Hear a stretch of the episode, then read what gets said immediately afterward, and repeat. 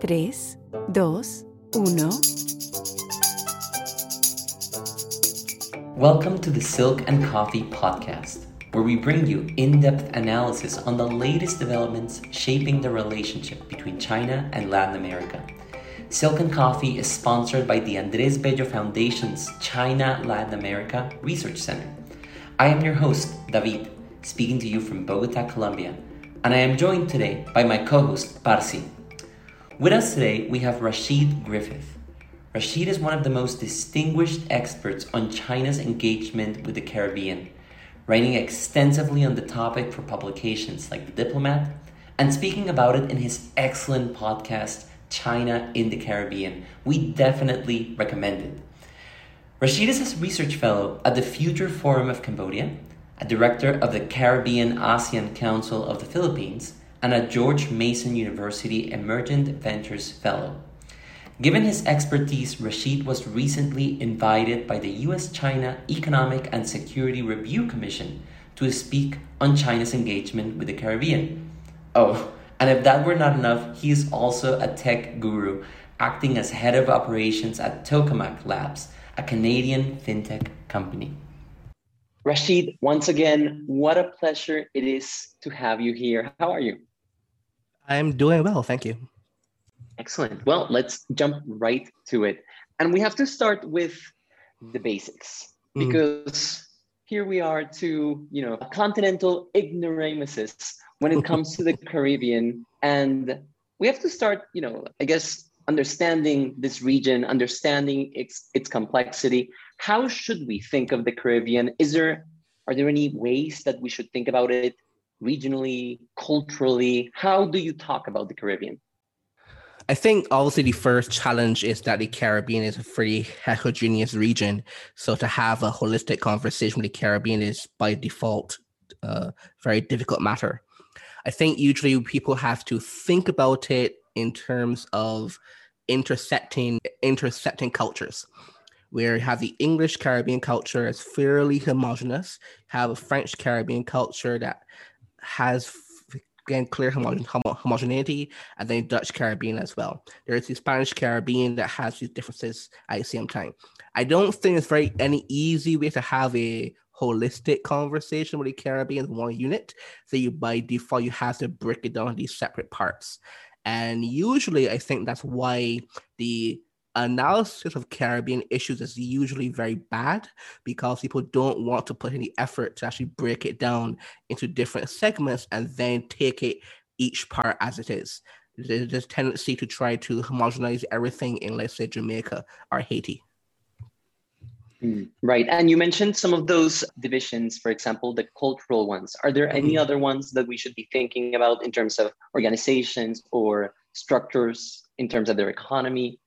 Well, I think culture pervades most of everything else. For example, let's say you have the English speaking Caribbean. So the English speaking Caribbean has the independent Caribbean, and then there's the well territories. there's farmer colonies. People don't let don't let don't let that word anymore. But you have obviously Cayman Islands, BVI, Bermuda. They're still territories of the UK. They're, they're doing pretty well. Then you have the independent ones like Barbados or Jamaica or Trinidad that are independent from the UK, but the same culture as it is in Cayman Islands or, or BVI. So I think that's one way to look at it. Another way is also look at it in terms of political units, although these are a bit weaker. I'll just put it this way. So in English Caribbean, you have the CARICOM community. That's a meta-regional level political organization that doesn't really have that much power, but it is a fairly strong coordinating me- mechanism that 15 Caribbean countries are included. The problem here is that it's not all English. You have Haiti as part of it as well. You have the Dominican Republic as an associated state. Then you also have, for example, a couple of the French Caribbean countries are also associated members as well. So eh, honestly, there's no good way I think of organizing the Caribbean. I just take that given and accept it and kind of put in the hard work to kind of differentiate among what's happening in, in, in, in the countries. Okay, and then if I if I can just add one final thing, just to be sure about sure. we understand what we're talking about, would you include in your analysis countries, for example, that belong to CARICOM? Like, well, I understand that there are countries like Belize, Suriname, mm-hmm. which are usually also pooled in in the Caribbean. Would you include them? Oh, definitely. See, I that's why that's why start the cultural one because Belize mm. has a much more cultural affinity to let's say Jamaica than it does to Paraguay. So I think Belize and is very rightly in the Caribbean, with Suriname historically as well. French Guiana, which is again a French territory, but it's the Caribbean. You see the same similarities. I would say the the the cool part in some sense is that the cultural definition also include some parts of normally Latin America. So Honduras, some parts of Honduras, coastal Venezuela, Panama, so on. Really, cultural traits in some of those countries pretty much mirror, let's say, the more typical Caribbean countries. That's great, Rasheed. Uh, it's it's it's really funny that you mention all of this because, well, David is from Colombia. I'm from Venezuela. Mm-hmm. So depending on when, where, where you're uh, standing, you would might feel like there, there's a stronger connection with some Caribbean countries, but mm-hmm. not with others. So right. thank you, thank you for clearing that out. So, well, getting more into topic, you already talked about the differences. So, what are the commonalities? Are can we talk about common interests among these all these Caribbean countries? Of course. It's again, it's not so easy, but you know, one thing I really wanted to do with some friends at some point was to do a analysis of the iTunes playlists for different Caribbean countries.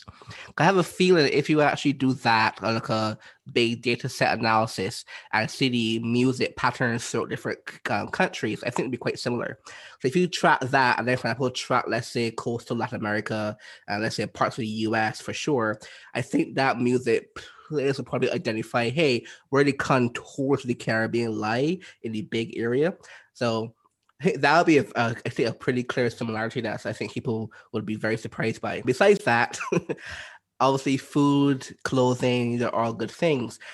On like a big political level, I would say the approach the countries have to foreign affairs is a very good telling of what Caribbean uh, Caribbeanness looks like, in the sense that one of the factors that Caribbean has is that the globalization aspect of world affairs has always been default. And when you see how the Caribbean countries approach foreign affairs and globalization historically, it's always been one where you situate, you contextualize yourself in the big picture and not a regional picture or, or a local picture. And you see that moving, you see that kind of coming back to the conversation now when you have when you have these larger, let's say geopolitical debate changes. Where if you check very much older Caribbean writing, especially from the 70s or so politics, is they've never had a question of where the Caribbean lies in the world because it always was a part of the world in itself. So it's a very good statement from Junot Diaz, you know, a famous Caribbean writer from the Dominican Republic. He said, you know, we're all in the Caribbean if you really think about it. I think that's true because the if the effects the world is now approaching globalization, that's just been the Caribbean. The Caribbean was the first site of globalization in the world. So the big question of how you approach questions like that, I think is a pretty good way to think about are you from the Caribbean? Yeah, I think so. I would definitely pay to read that that investigation you, you're proposing about the about the, the, the Spotify lists and the music yeah. that you know the different countries here. So, okay, now, now jumping on to, to China Caribbean relations. Mm-hmm. Uh, we know for a fact that governments in the Caribbean actively seek out deals with Chinese firms, both in the public and private sectors. So, what? Do, why do you think that is? Is is there like a a common thread among Caribbean countries in their pursuit to increasingly engage with China? I think that you have to remember the state the Caribbean is in, the, the separate Caribbean countries. They have been in a state of perpetual infrastructure deficit from before they were independent. And because of that, the entire independence process, the entire nation building process was predicated on the idea that we have the autonomy and the agency to now go forward and make a better life for our countrymen.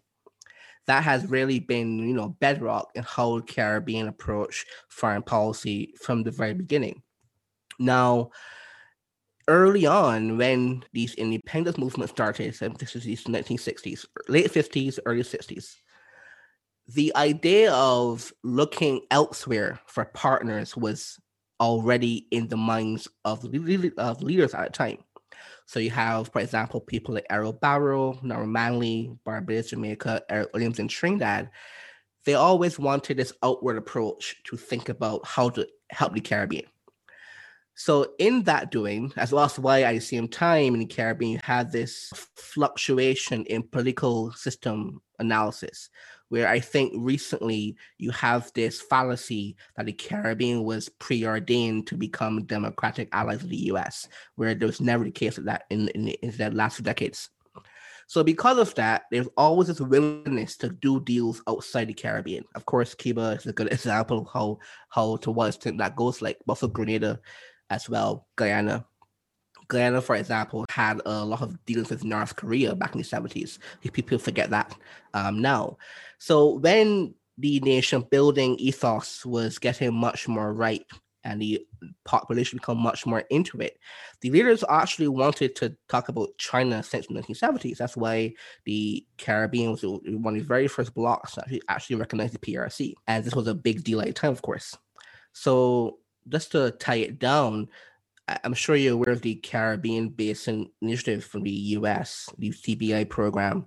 That's very much often talked about in DC now, I think, uh, incorrectly, but still. When those negotiations were happening, the Caribbean countries were making their claims quite clear that this was not very helpful to us. To the point where the point where the former Barbados Prime Minister Tom Adams actually said this is not a very useful deal for the Caribbean because it does, it does not include infrastructure. That was the actual quote he said. And around that same time, that's actually when Barbados started to actually do diplomatic relations with PRC. So it's not a new a new avenue from the Caribbean to the Chinese side. It's just now I think more in the media, uh, more in the limelight. And to be fair, there's actually more activity now as well. Uh, lastly, on this point, I would say that China's first ever foreign aid project in the Western Hemisphere was in the Caribbean. It was in Guyana in 19, I think, 70s. They built a brick factory in Guyana. So the links were there from very, very long time, and the on both sides saw that infrastructure was the key avenue and corridor. It's only now that I would say the Caribbean countries are more open to China's investment, only because I think only now China is more open to giving the investment. So is that bi-directional uh, relationship? Based on that, it would seem that then you know, these countries have these needs and they find in China a partner, a willing partner, a partner that has conditions that are attractive to them, companies that have the capacities, etc. I want to ask about how this investment and these contracts are distributed in the region. Because at least looking at the this China investment tracker, we find that most of China's investments and construction contracts in the Caribbean are concentrated in three countries, which have 74% of all of that investment and contracts, which are Guyana, Jamaica, and Trinidad and Tobago. What makes these countries special, or what has made them seek out this Chinese know, this partnership with China in terms of. Firstly, I'd say I think that tracker is undercounts quite a lot as one of I guess empirically is what I would say. Uh, secondly, those three countries also have the leaders leadership at the times when those deals went through had a much more willingness to do Chinese deals. So we can go into let's say Jamaica, for example. So in the case of Jamaica, they had a very special problem, and that was called the IMF. And the, the, what happened is Jamaica has had this extremely bad fiscal policy since the 1970s. A lot of it is definitely their fault, and that's a, a known a known fact. Monetary as well. They have these IMF programs that force particular debt levels and fiscal reforms and monetary reforms that honestly don't do that much, but they are very constraining. So Jamaica wanted to still grow and develop. And one of the big things they decided to do was to go to China in the mid 2000s, especially in 08 coming forward. And the prime minister at when take over um, Andrew Holness, he decided to do some arrangements, some alternative financial arrangement with China. And the biggest one is the North South Highway. It's a huge highway in Jamaica that was built by uh, China Harbor Engineering Company, uh, CHEC. That, however, was not simply a payment of USD for debt. What happened was Jamaica took in the money from the China EXIM and repaid with a land transfer lease. So while it was, while for example, a lot of investment going to Jamaica, the money flowing back out as debt repayment is actually not that much in comparison. They also do different concessionary loans like a toll highway, concessionary toll highway on, on for, for the Chinese companies. They also give some more land transfer for some other transfer to build hotels, therefore keep more revenue from hotels and so on. So the large numbers themselves, I think, don't indicate that much. But as well, it misses a lot of other activity, like in Antigua and Barbuda, which is now setting up a very, very large special economic zone led by some Chinese firms. It's actually private firms, uh, Chinese firms. It is easily the most ambitious thing the Caribbean has ever done in terms of economic um, planning. It's supposed to be this, like what's it, a 15 year plan where they're building hotels, golf courses, casino, medical schools, houses, condos, business districts, so on and so on, across three small islands and then a whole peninsula coast. Bahamas had the extremely large Baha Mar Hotel of four billion dollars. That's never been done in Caribbean before. It's also not really counted usually as well. And that that that worked out. So across the Caribbean, there's many many things going on but the problem is that the data isn't well consolidated. So it seems like these particular countries stand out, but I think they don't really stand out in that in that realistic way. Uh, I would also say that you tend to look at accumulated numbers from China, but I think that's not the best way to do it, given that if you add up things over a 10 year period, it should seem like a big number. But then when you contextualize that big number in terms of total investment or even GDP per capita, it's quite trivial. Like if you if you look at, for example, let's say Chinese investment in Caribbean, in all the Caribbean for 2018, it's quite quite small. When you contextualize the data into a, a yearly average across the entire Caribbean, it's like what three percent of GDP relative, that's nothing. The question should be really why hasn't China given more money to the Caribbean? That's the to me that's the real big question. For sure. Once you take China's entire loan portfolio over the last 15 years to the entire region meaning Latin America and the Caribbean. Even if you you consider the region as whole, Caribbean, I'm, I'm talking about, it's it's minimum in mm-hmm. terms mm-hmm. both of loans and of investment. So right. so yeah, it's, and it's, I, I would also emphasize that again we, we mentioned Jamaica. In Jamaica, Chinese Chinese debt to public debt in Jamaica is like four percent. It's it's not really significant in any any real way. Yeah, it's minimum. If I were to ask you in the next five years, mm. which areas would you see China investing in the region, other than you know the, the what you've already mentioned, green energy or some other area that you consider? I would include green energy in terms of infrastructure as well, actually. Okay. So, uh, to me, the electric grid of the country. I think it's infrastructure, even telecommunications, which also have a lot of Huawei in the Caribbean. I also consider that infrastructure. So I guess it depends on where the contours of infrastructure stops. But I don't think that China's going to stop infrastructure spending. It's going to only, only going to increase, not because China, I say when I say China, I mean Chinese firms and Chinese banks, not because they have more money. Is that I think the Caribbean governments will have more willingness to get the money, because right now I think the constraint isn't on China's lending capacity; it's on the Caribbean's receiving capacity. So then I think that is definitely getting much more open. So I think you would see a massive increase in Chinese infrastructure, you know, many different varieties coming to Caribbean in the next five years.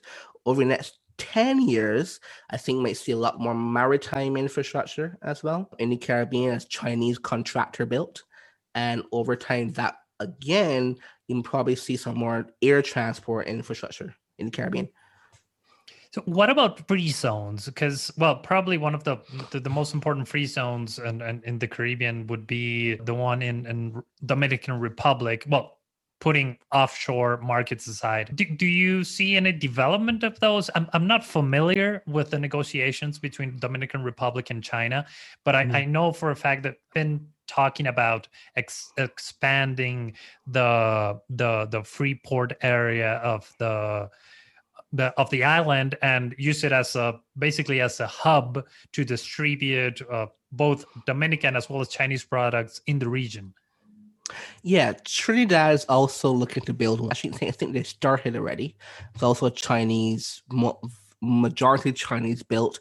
They've also signed some deals with some Chinese firms to have some Chinese companies establish themselves in that Freeport. I think about 10 or so to kind of, you know, prime the pump for, for more companies coming through it, there's going to be more of that. Jamaica has some SEZs set up. More of that's going to go to the Chinese companies. I mentioned the one in Antigua. I think a lot of that's also going to be Chinese companies as well, given the Chinese company runs it and a Chinese citizen is the chairman of it as well. Well, technically, he's now an Antiguan person because he bought an Antiguan mm-hmm. passport, but he's Chinese in general sense. He runs the SEZ chairman. So you can see a lot more there in Antigua as well. So yeah, the Freeport area is definitely going to be an expansive thing. But again, a lot of that rests on how fast the Caribbean governments can actually move forward with it. That's a big constraint. There's one final thing I would like to ask before we move on to other topics. Sure, sure. And it and it has to do with the kinds of companies that are investing and the size of their investments. Because mm-hmm. uh, you were talking about how sometimes investment is underreported. And this mm-hmm. especially happens when the amounts are relatively small it seems. And there are other reasons as well.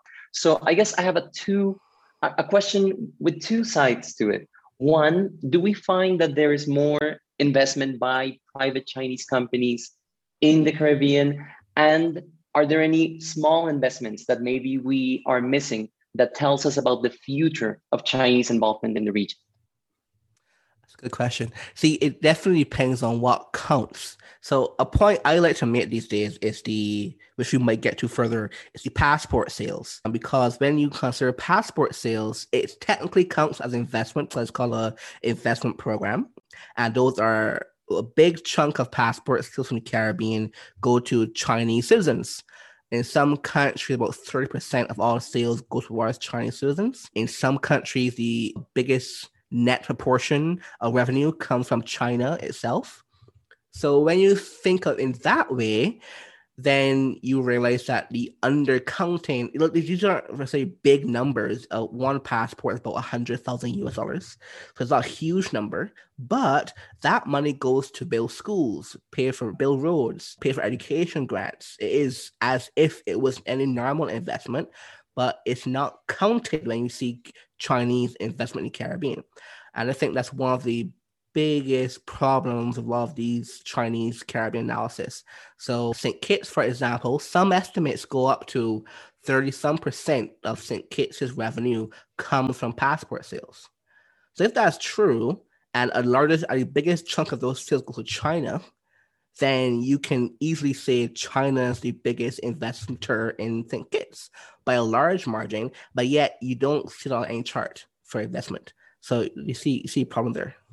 Building on that, Rasheed, what about because you also mentioned this at your testimony with the USCC? I found it really amazing the role that Caribbean offshore territory, particularly the, Brit- the British overseas territories that act as a link between China and the US in terms of capital flows. Mm. I'm guessing this this is only going to get bigger. It's only going to grow with time, right? Oh yeah, for sure. Yeah, that's a good point. Yeah, that's also very underreported. Granted, it's a very new study, so it's not as popular in people's minds. Uh, it was a study from April 2021. So this year, these a uh, team of researchers from Columbia, Harvard, and Stanford did this really massive empirical analysis, and they found that about seven seven hundred billion dollars of exposure is U.S. investors into Chinese firms, and it is completely underreported because in normal US Treasury data is only about 100 and something billion because it doesn't count money in Cayman Islands vehicles, for example. So when you think about it, the Caribbean uh, kind of enables global Chinese firms to exist because that's how the money flows in and out of China. I, I made the point that in testimony that in an ironic way, the Caribbean offshore market allowed Chinese economy to grow with still maintaining very hard restrictions on the market because you just offshore the deregulation in some sense, similar to how like you know Hong Kong, and Shenzhen, and so on were so offshore quote unquote and especially economic zones a lot of the economic growth. So you saw the same thing in the Caribbean for China as well, and that's usually very much underreported. So yeah, so the flow from the US to China is huge, and the flow from China to the US is also huge, and it's all connected by the Caribbean offshore markets, primarily Cayman Islands and BVI. Fascinating, and I guess we'll have to you know follow up on that. I wonder often how these discussions in the G7 about right corporate minimum global tax rates, etc., how they might have an effect on this. But that brings me then to right, the bigger picture, maybe, which involves US China competition and the, the place that the Caribbean has in this competition. We know that at least since 2017, with the release of the national security strategy under Trump, the US administration speaks of China as a revisionist state and it talks about its influence in the region as a kind of extra hemispheric interference. The Biden administration is now continuing with this posture. And this is where the question comes in kinds of kind of the Biden administration has talked about prevailing over China and out competing China. So my question is, what do you think about this? Can the US prevail quote unquote prevail over China in the Caribbean. What would prevailing mean, and how does the Caribbean view this competition? Okay, so before I go that, I just want to quickly say something you mentioned your kind of preface question with taxes. So I would say the global minimum taxation thing, I think won't have a big impact on that part of the Caribbean because the reason why Chinese firms and US firms and UK firms operate in the BVI Cayman is not for taxes, although that's a benefit. It's for a lot of the other legal things like merger laws and those kind of things like that, as shareholder rights and that kind of thing. So the legal service aspect that these countries have in their regulations is much more competitive than anywhere else and much more stable. It's not really for taxes. So while that is an issue, I don't think that'll be a, a very big impact. So the actual question now you know, it's hard to say things very simply, but I don't think the US can compete in Caribbean. And it's because we're not asking a blank slate question. We're asking a question that has a hundred years of prior information. So the question then could be, given how the US has operated in Caribbean for the last hundred years, and all of the bureaucracy, all of the information, all of the activity, do you think they could do a 180 in 10 years? I don't think so. And because of that, I think that the way how they talk about the Caribbean, I usually ignore because it's not sophisticated. It is not interesting either, to be honest. And you see it every single time you read a policy piece or a think tank piece or a staffer piece from people in the US about the Caribbean. It's thoroughly uninteresting. And sometimes I like to read things that are wrong because they're interesting, but it's also wrong and uninteresting. So it works of both worlds. This could change. Of course, it could change, but uh, any proper Bayesian analysis would probably indicate it probably isn't going to change in any realistic way. So, in terms of competition in Caribbean, I don't think the US can compete as it is. Maybe there may be some, you know, really like Deus ex machina policy that might come out of the blue. Perhaps they might have some extremely good staff staffer changes in the in the State Department Western Hemisphere section. These things could happen, but it's not where I would bet the money. Right. Yeah. No. And that that is that is a big question, right? This this whole framing of a global competition and the way that the US has framed this, it just seems like it's hard for the US to quote unquote win. When, first of all, it's not clear what winning means. And second of all, it seems like this is part of a trend that is difficult to stop. You know, China's rise is happening, and to have something different would mean to have China's collapse. Who knows, right? But it would be an alternative that might be very dangerous. But that then brings me to this, I guess.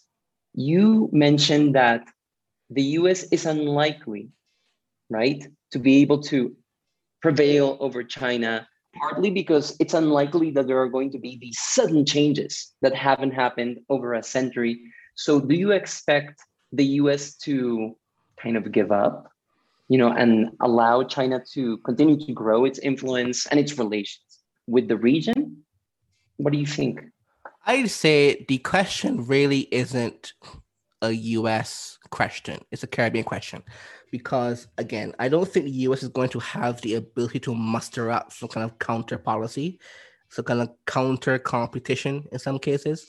So it really depends on how quickly can the Caribbean, you know, separate countries or even multilaterally get together and form coherent policy to do more Chinese engagement? Are, are Japan, our England, our European? The same question, right? I don't see the US having a big impact on that part of the question because, frankly, for whatever reason, the Caribbean isn't important to the US. One more thing that's usually completely off the table no one ever talks about it where where does you know south america fit into all this because mm-hmm. very familiar with venezuela's foreign policy towards the caribbean especially mm-hmm. during the chavez era mm-hmm. so there were this bunch of new policies that were, were being spearheaded by the venezuelan government that involved a lot of countries in the Caribbean, and they had uh, they had an important economic and political impact, which well.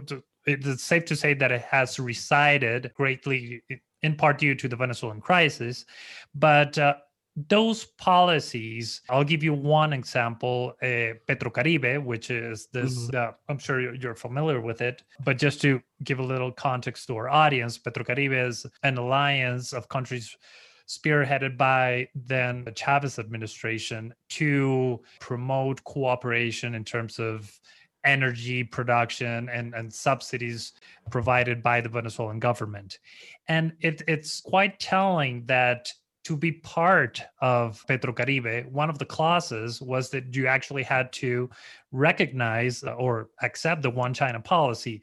So no one really knows what why this clause was actually included was it a a Venezuelan initiative? Was it negotiated with the Chinese? No one really knows. All these conversations were were oh, well took place behind closed doors.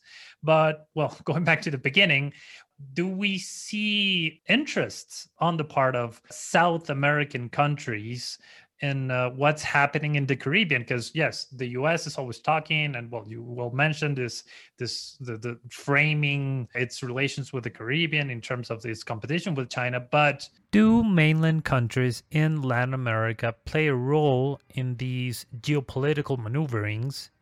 And where exactly does Latin America fall in the foreign policy considerations of Caribbean countries? So I would say the Caribbean is putting a lot more emphasis on Latin America than anywhere else currently. And I think that is long overdue. Barbados recently opened an embassy in Panama, have one in Brazil. Some other Caribbean countries also opened in Latin America as well. Of course, Cuba is part of that in some cases. Also, Venezuela, Caribbean has a very big interest in Venezuela for years now.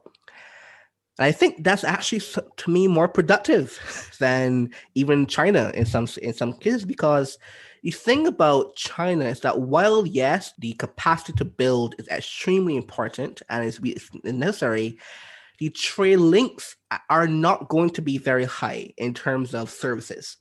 And that's an important fact because people talk about trade with China, and that's okay, but the Caribbean is services dependent and not commodity trade dependent. So when we talk about services, going too far for services usually isn't that worthwhile, especially with tourism uh, in the Caribbean case. You're not going to see a huge influx of people from, from Guangzhou or Beijing coming to Barbados or Jamaica. That's not going to happen. It's too far. If, if, if you're going to come this far, you just go to Texas or you know Miami, right? However, Latin America, for various cultural reasons, music, food, culture, proximity, easy transportation access, that to me is the real gateway for like services growth in the Caribbean. Also, it's easier to learn Spanish than it is to learn uh, Chinese. So also a big factor as well. And I think that that is why a lot of the Caribbean countries now put a lot more attention on the Latin American side, South America in particular, in terms of foreign policy. Uh, there's some new works around Africa, West Coast, but I think Latin America still takes more interest, and rightfully so. That is where the ties should be a lot more connected. And you see that left off the conversation, almost like, you know, everything foreign policy in the Caribbean is now some China centric conversation. But in terms of foreign policy, China is very trivially featured in Caribbean foreign policy. In terms of economic policy, that's a different conversation. But foreign policy, Latin America is a lot more featured. That's a great way to jump to one of the, the final things that we want to talk about. Because you were just saying, right, in terms of foreign policy, China almost doesn't matter, not as a foreign policy issue, but more as an economic issue. I guess my question, in short, is Does Taiwan matter to understand the Caribbean and Caribbean, China, US relations in general? Does it matter at this point? That's a that's a big question there. Let me start off this question. I might I might give a long answer by giving a story of what happened in January this year. So in January this year, Guyana and Taiwan signed a partnership agreement to open a Taiwan office in Guyana.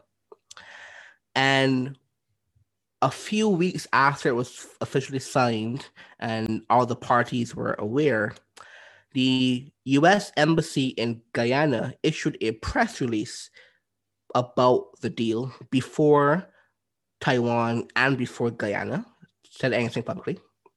And then it blew up into a media storm then Taiwan jumped in, the president issuing some statements on Twitter and Facebook in Chinese, of course, and the Ministry of Foreign Affairs in Taiwan issuing statements and saying you know, a big breakthrough for Taiwan and so on. And it caused a huge international press storm saying, oh, Taiwan getting more allies and so on. Less than 24 hours, Guyana canceled the deal and completely shut off the Taiwan embassy from a uh, Taiwan office, sorry, from opening up. And then following that, there was then a immediate media storm backlash saying, oh, China influenced Guyana to close the Taiwan office down. And you can see where that conversation went. Now, that's not, of course, what happened in reality. What happened is that, yes, Guyana did some bad PR, Taiwan did some bad PR, US did some bad PR, but China was aware of the Taiwan office before it was announced because that was something that discussed. The uh, permanent secretary of Ministry of Foreign Affairs in Guyana actually said that in an interview. What happened was the media storm got away from it, and then the Guyana public had a backlash saying, "Why are we doing a Taiwan thing?" So then the government canceled it. And you know, domestic politics, some reason, do not ever play into international conversations when narratives are so fun to absorb. But that was a big issue. So that being said, Taiwan still plays a very prominent feature in the Caribbean because the US makes it a prominent feature in the Caribbean. So uh, five of the five of the CARICOM countries are Taiwan allies officially. These are Belize, Haiti, St. Kitts, St. Lucia, and St. Vincent. And the others have PRC ties. Now, the question is why does Taiwan have so many allies in the Caribbean? It's actually a very simple question. Your answer is a lot of these small Caribbean countries take pride of being an important big fish in Taiwan pond. But the other important reason is that China has not played a very big financial role in the Caribbean until recently. So only recently that the question about switching ties became much more involved. I could I could get into the whole Grenada hurricane debt trap thing, but that's a whole nother path we can go some other time. When you have a situation in Caribbean, when China is going to play a lot more financial role in the next 10 years, it is impossible for Taiwan to re- retain allies. And I think that's one of those like inevitable things, and people don't like to say in polite conversation, but it makes economic, political, and foreign policy sense for the remaining Taiwan Caribbean allies to switch, not because of influence or, or persuasion, because it just makes factual empirical sense. Same how the other Caribbean country did it. Panama did it very recently. So that's definitely going to go away in terms of Taiwan having a lot of block. I don't see that as a big issue because I think it is ludicrous to, to, to claim that Taiwan, a bigger economy than Australia, that has more democratic values than some Caribbean countries, depends on small rocks in the ocean for existence. That's crazy.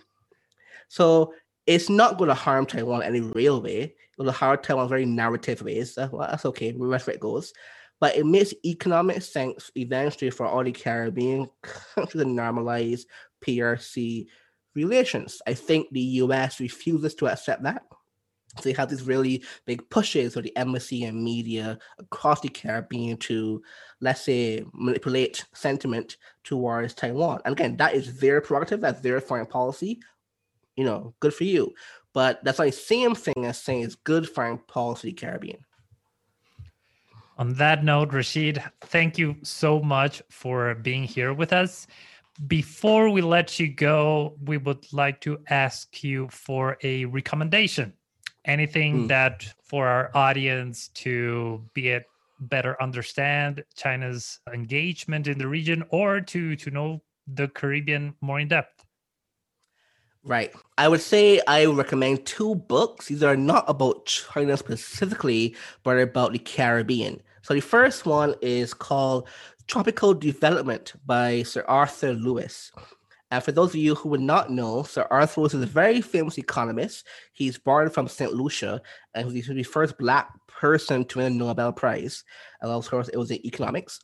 And his work was one of the founding pillars of what we call now development economics, where at the time it was called colonial economics, because the entire purpose, you know, how do you get the colonies up to scratch type thing.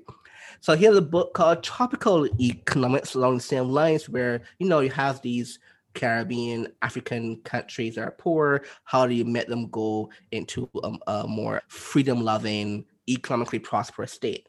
And I think when you read the older essays on this topic, you I I get the feeling the conversation has now become very daft in the sense that we know what works, but sometimes it's not as let's say pleasantly discussed, I suppose. We know the things that are useful, but we don't like to actually say anymore.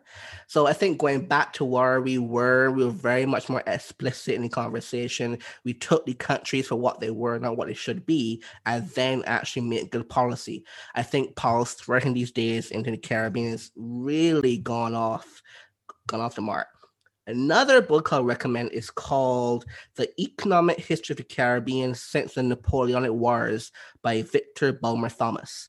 Now, this is a very, very good book. It's very recent, in 20, 2013, I believe, it's published. It's a very good book because it takes the Caribbean as a economic tapestry and a lot of analysis on why certain things happen, how the past prediction will look like in a very robust and empirical way. And again, too often you have these policy conversations that have no data or no history or no economic history behind it. And that I think perverts the conversation. So those two books are highly recommended because we talk about if you talk about China and Caribbean, you should at least understand where the Caribbean is and where it could be. With that recommendation, I will definitely include them in my reading list. I have to up my game on Caribbean knowledge, so to speak. Thank you so much, Rasheed. We look forward to having you again on the podcast for an update on Sino Caribbean relations. Thank you. Thank you for listening to today's episode. If you want to stay up to date with our latest content, find links to the resources mentioned today, or learn more about our work, follow us on social media.